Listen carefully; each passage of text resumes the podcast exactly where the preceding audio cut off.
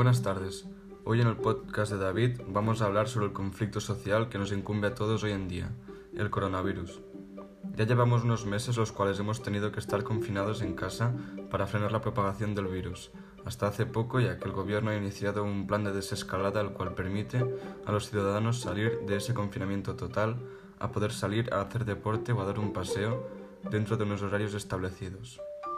Aunque se hayan hecho estos cambios, donde no ha habido cambios ha sido en países como América, los cuales no, tienen ningún tipo de limitación relacionada con la frenada de la propagación del coronavirus.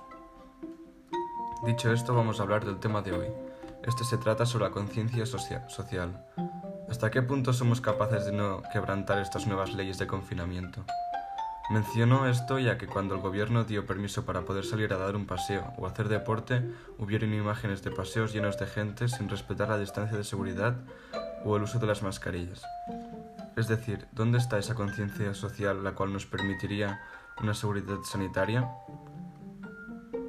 Además, estas salidas se tienen que hacer individualmente y también se vieron imágenes de grupos de amigos que quedaban todos juntos y se abrazaban sin ningún tipo de miramientos. Estos actos son totalmente peligrosos porque si uno de ellos está infectado y lo transmite a uno de sus amigos que vive con una persona vulnerable, pues la vida de esa persona corre peligro. Así que estamos hablando de vidas en juego.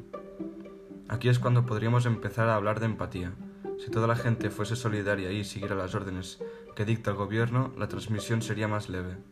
Como por ejemplo evitar contacto con otra gente, salir, individualmente a hacer deporte o usar mascarilla y guantes.